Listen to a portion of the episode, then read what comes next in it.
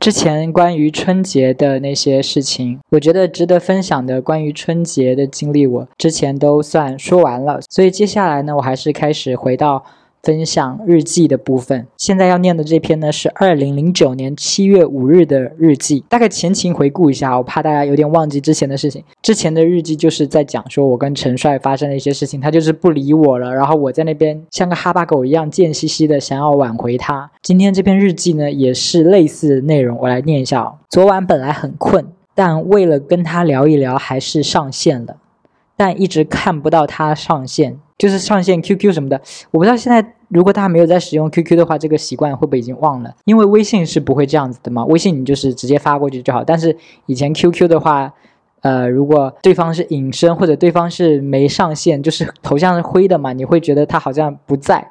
然后我们一登上的话，就会有一个灯亮起来，就会知道说你他现在是在电脑前面或在手机前面，你是可以跟他聊的嘛。所以我记录的就是我想要跟他聊一聊，但是我一直看不到陈帅上线。但是我还是给他发了一段话，我发的有点像自言自语，我说不在问号又怎么了嘛？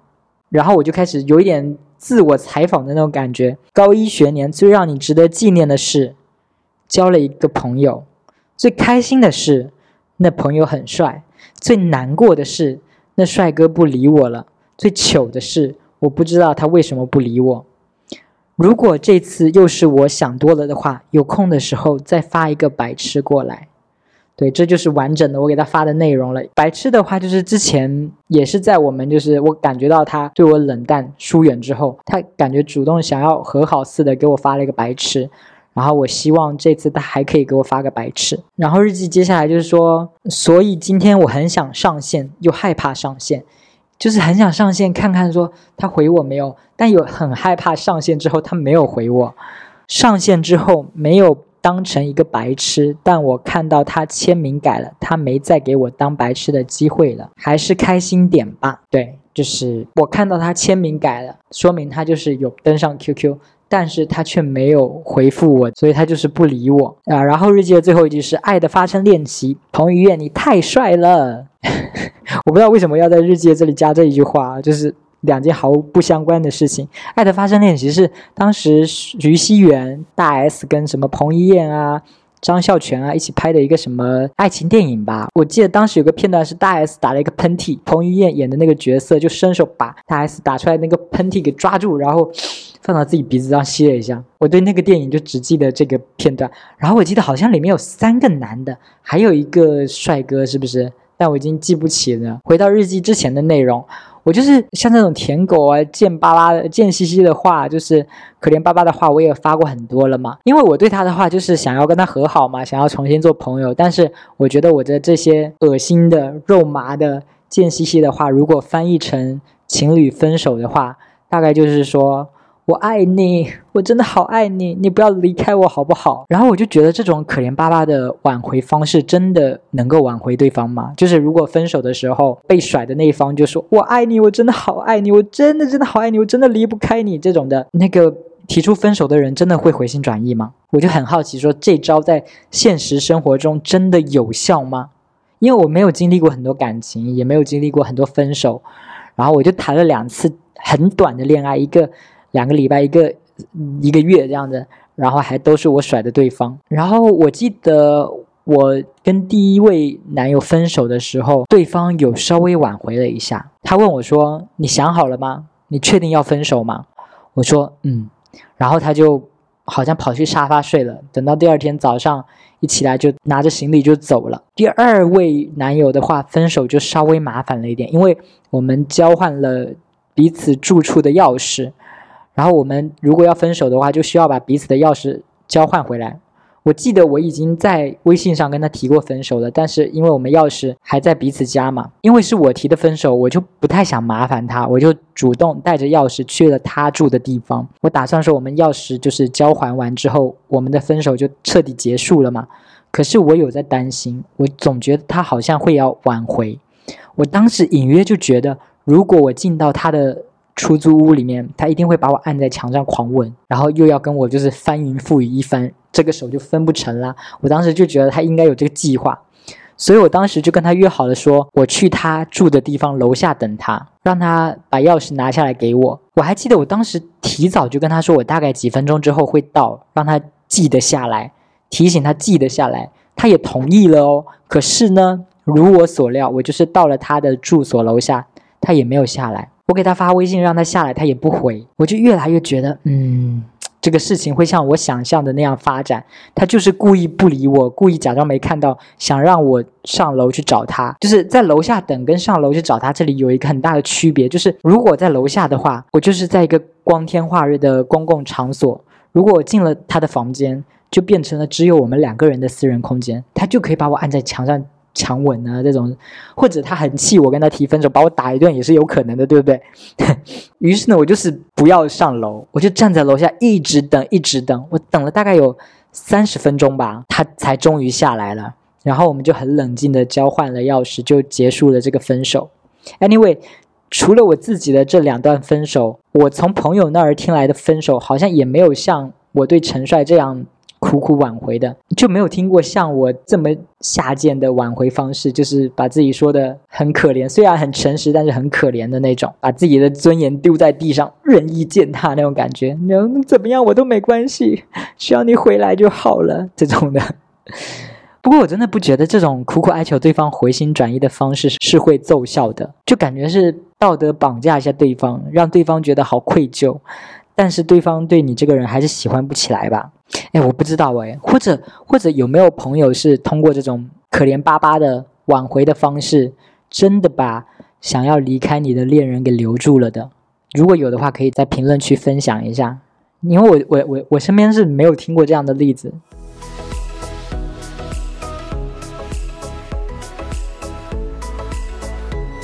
这篇日记呢，记录于二零零九年的七月七日。我开始念日记的内容。看《武林外传》，看秀才都会看出陈帅的影子。我的妈呀！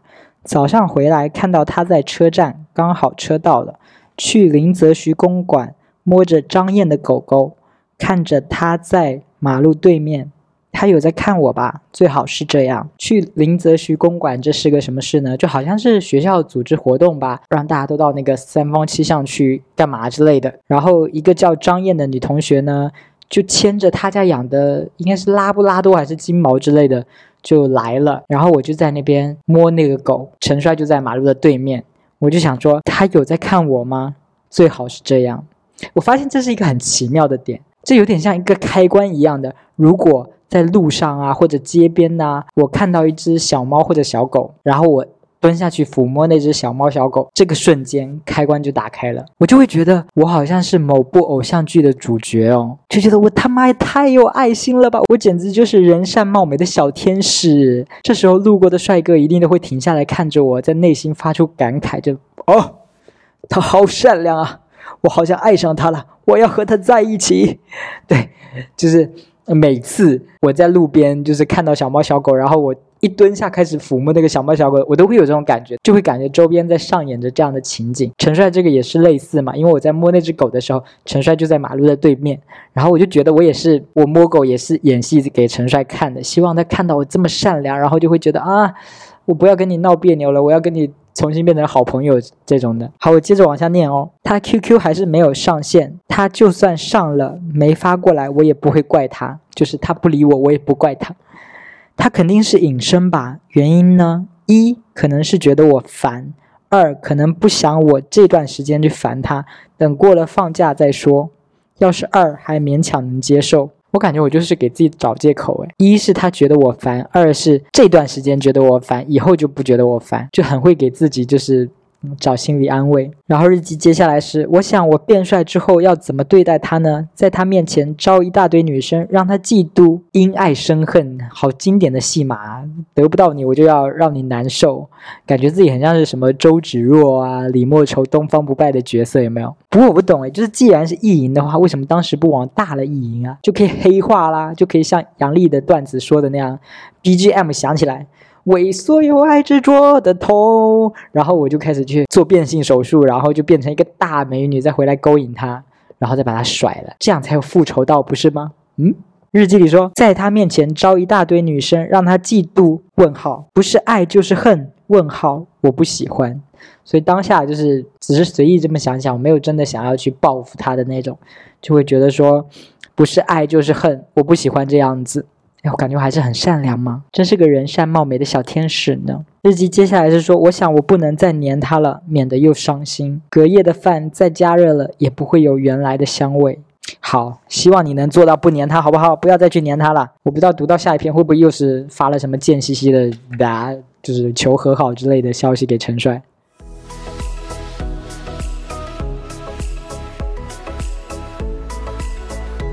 日记呢，记录于二零零九年的七月八日，他终于光明正大的上线了。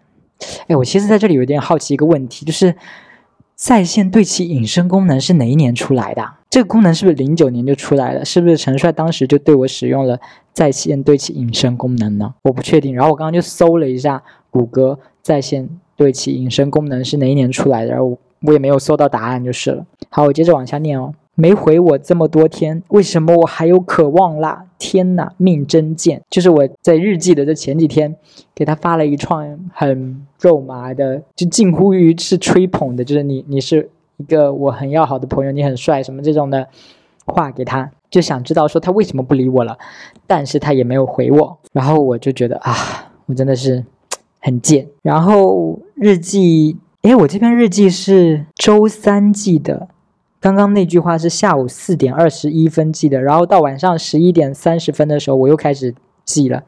啊，我以前记日记的时候好像会这样子，就是。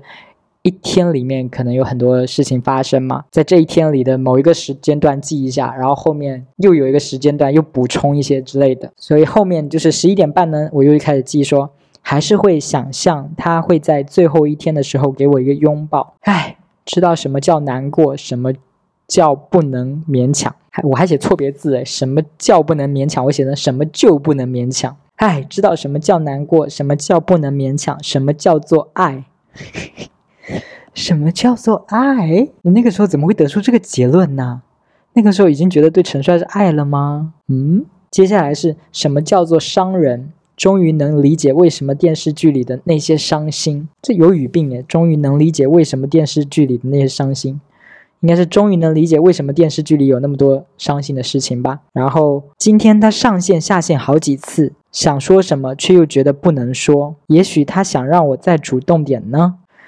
我觉得我真的是很会解读，在那种时期，人真的是会把各种事情都拿来解读。就是为什么上线下线很多次，就是想让我主动啊？我凭什么觉得他上线下线很多次是做给我看的呀？我怎么这么自作多情啊？我自己发完这个问号说，也许他想让我再主动点之后，我就立刻否认说不可能，每次都是我一厢情愿，在乎的人就是活该，我在乎，我活该。不知道有没有人听出这是一句？歌词在乎的人就是活该，是白兔当年的一首歌，我来唱一下。Maybe 在乎的人就是活该，我的难过说不出来。你对你不理不睬，是否相信就能够不存在？也许再过一个礼拜，你会想念我的依赖，到时候不敢保证还为你等待。Do you mind？我觉得这首歌好符合我当时的心境哦。那个歌词，也许再过一个礼拜，你会想念我的依赖。我也很期待，就是陈帅当时会有这样的转变。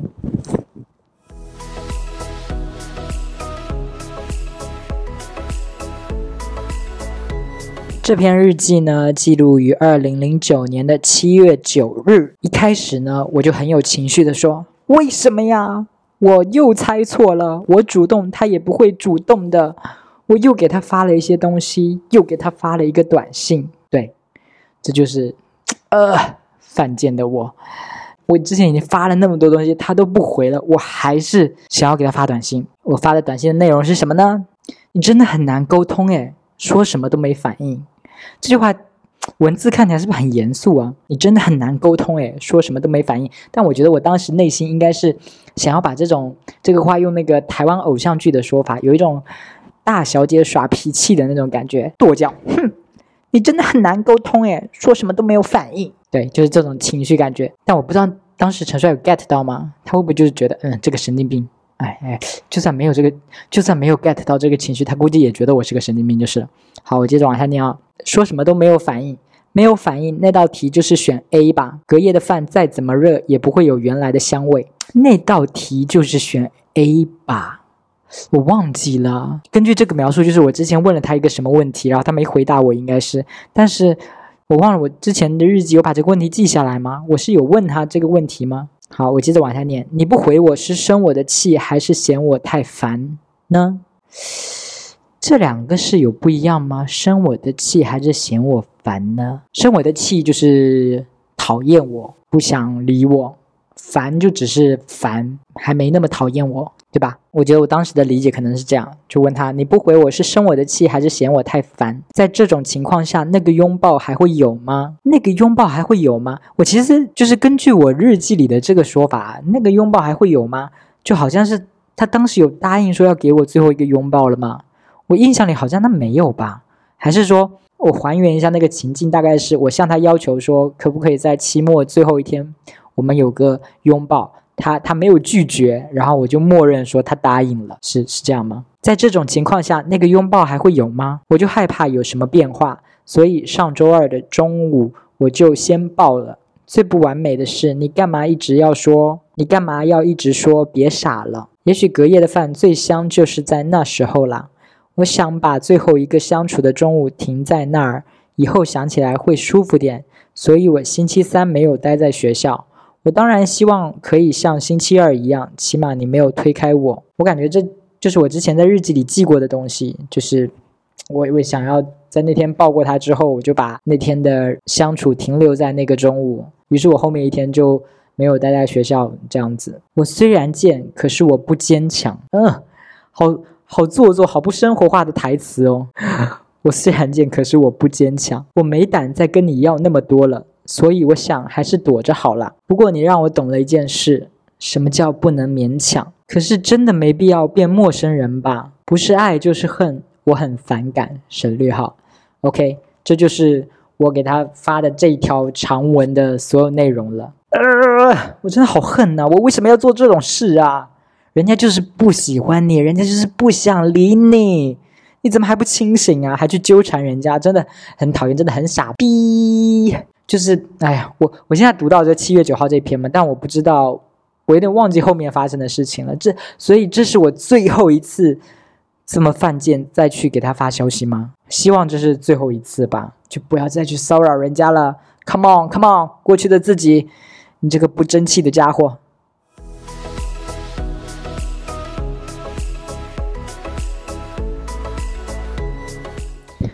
这篇日记呢，记录于二零零九年的七月十一日。这篇日记的篇幅不长，可以分为两个部分。我先念第一个部分。第一部分是特地挑这个特殊的时间写。说了那么多，他还是跟什么都不知道一样。为什么我怎么做都不对呀？诶，特殊的时间写。我看一下，我这个日期是七月十一号晚上，星期六晚上的零点零零分。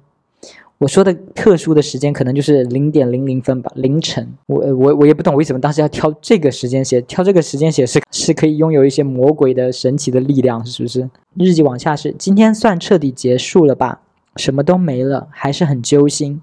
它是一张五百万的彩票，只怪我兴奋过度，忘了不拿去兑现会过期。对，这就是第一部分。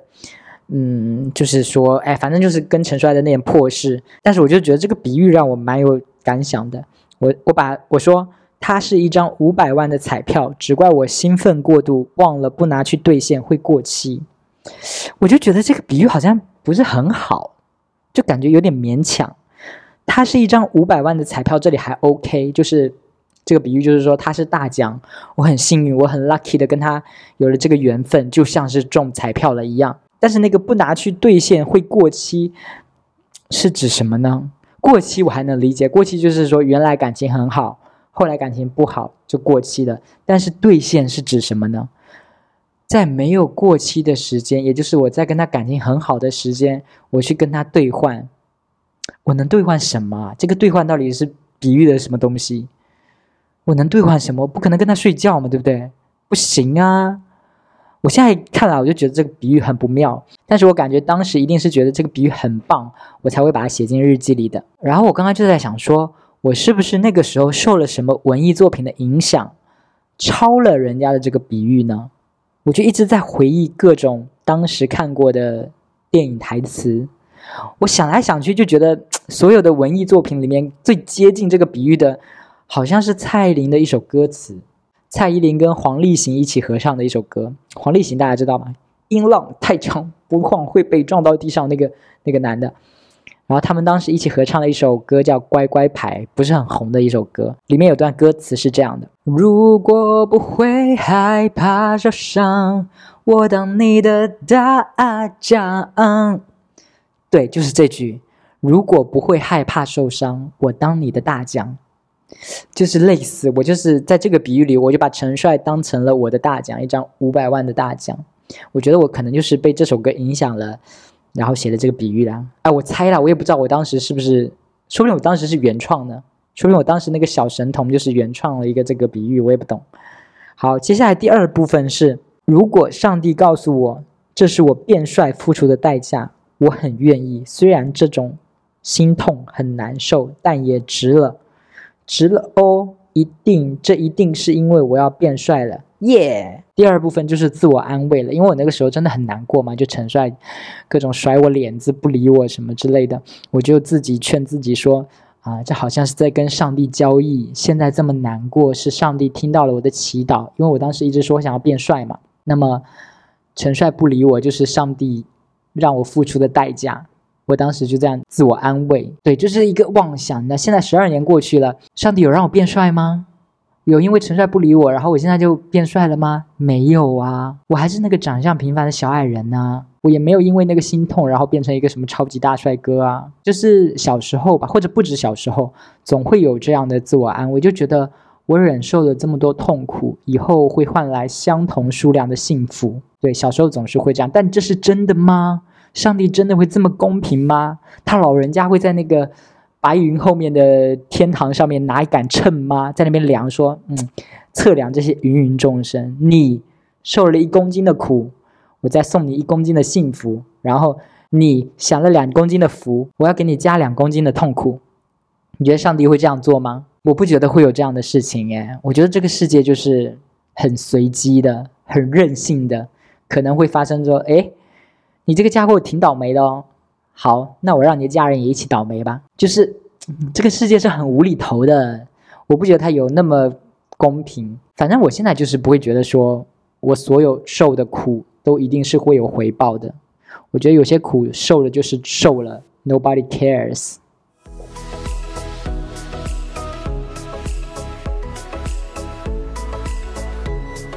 这篇日记呢，记录于二零零九年的七月十六日。我又给他发了点东西，发给他他曾经给我画的猪猪和猴子。这其实是我跟陈帅最开始刚开学还没那么熟的时候，或者就是刚当朋友的时候，他在我的一个小本子上面画了一些简笔画，一个小猴子和一个猪猪。他当时画的还蛮可爱的。我记得我不是说那个时候他会叫我 baby 吗？然后那个本子上好像就在那个小猴子的隔壁，他还给我写上了一个 baby，就说这是我，我是这个小猴子。对，就是他给我画了这两样东西，我纪念日记哦。然后又给他发了我在海边画的和用星星摆的句号。我已经完全忘记我在海边画了什么东西，或者是我用星星摆了什么哎，我我不记得我给他发了什么了。可是他这冷血动物还是没反应，发完了就难过，老是这样。对，老是这样，我老是这样，我我老是想要挽回他，我就给他发一堆东西，然后他就不回我，然后我就会想说啊，我以后再也不要发了。结果过一段时间我又忍不住又发，然后发完他还是不理我，然后又在里面后悔说啊，我还是不要发了。我老是这样做这种事情。然后日记后面是开始我幻想的一些片段，就是我想说，给自己编造了一些美好的情节，就好像给自己写偶像剧一样，就把自己当那个主角。然后片段一，一件白色宽大的 T 恤，黑色韩版牛仔裤，白色布靴，一条项链。对，这是我在那个片段，我想象的那个片段里给自己的打扮。教育基地的军训，某某同学说的那个好玩的事情，我和他抽到了一起。嗯，我已经忘记了那个同学说的好玩的事情是什么了，但大概我猜想应该就是一个要组小组的一个什么活动吧，要两个人组一个小组，然后一起完成一个什么任务之类的。然后我就想象说，我跟陈帅抽到了一起。那时候我改了名字，我叫杨飞轮。我很早之前在日记里说了，就是我当时非常不喜欢自己的名字，然后我给自己取名叫杨飞轮，所以在这个幻想当中，我已经把这个名字改成功了，我就叫杨飞轮，而且我的样子也改变了，我已经变很帅了，我已经长成了贺军翔的样子，他到时候不会认得我了，我给他买罐百事。为什么要给他买罐百事呢？因为我那个时候非常喜欢蔡依林嘛，然后百事可乐是蔡依林代言的，我就在我的日记本里植入了百事可乐这个广告。我真是有病诶，我 我给他买了罐百事，会聊到我的偶像蔡依林。对，因为百事可乐聊起蔡依林，然后聊到蔡依林，他就会想说：诶，我高一的时候那个喜欢我的男生好像也喜欢蔡依林诶。而那个男生就是还没有变成贺军翔模样的我嘛，于是陈帅就会问我说：“哎，你是哪个班的？”我就会给他比个耶，耶看起来是二嘛，但是其实我的意思是十一的意思，因为我跟陈帅是在十一班，嗯，但是如果我直接回答说十一的话。陈帅就会知道，哎，我就是十一班的，你不是我班上的同学啊，所以就我就是一个在这个偶像剧里编了一个小心思，就是我没有直接说十一，我是比了个耶，看起来像是二，但其实我回答的是十一，然后陈帅就会想说，哦，你是二班的，二班的人我确实不认识呢，原来你在二班待过，我不认识你这个人，哎，我还是挺用心的，我编这个情节有没有？然后片段二是开学的时候排队，我涂着黑色指甲。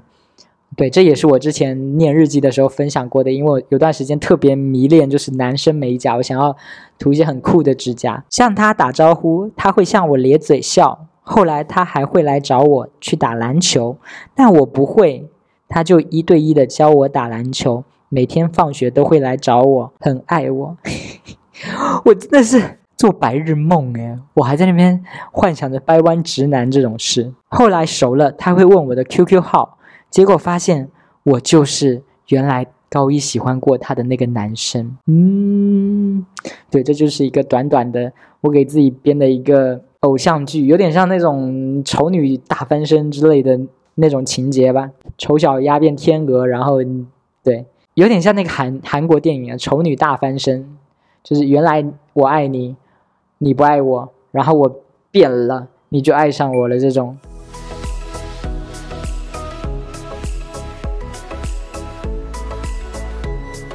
日记呢，到了二零零九年的暑假的部分，然后在放暑假这期间，我们好像在八月五号有一次要照合照的活动，因为就是快要文理分班了嘛，所以我们高一年结束，很多人可能就不再是彼此的同学了。但是我跟陈帅就是有这个不是矛盾，就是单方面的他不理我这件事，我很犯贱的想要他跟我和好，但是他完全不理我的这个状态。已经保持了很久，于是我在八月四号的日记里面就说：“真不知道明天要怎么面对他，因为明天要拍那个班级合照嘛，他应该会出现。我就想说，真不知道明天要怎么面对他，他不出现最好。可是如果我看着他，他看不见我也好，这就是我当时朴素的心愿。我就希望，如果他不理我的话，我可以在他身边隐身就好了，不然我会觉得很别扭。”大家都有听过那个故事吗？士兵跟公主的故事，什么就是公主只要往前走一步，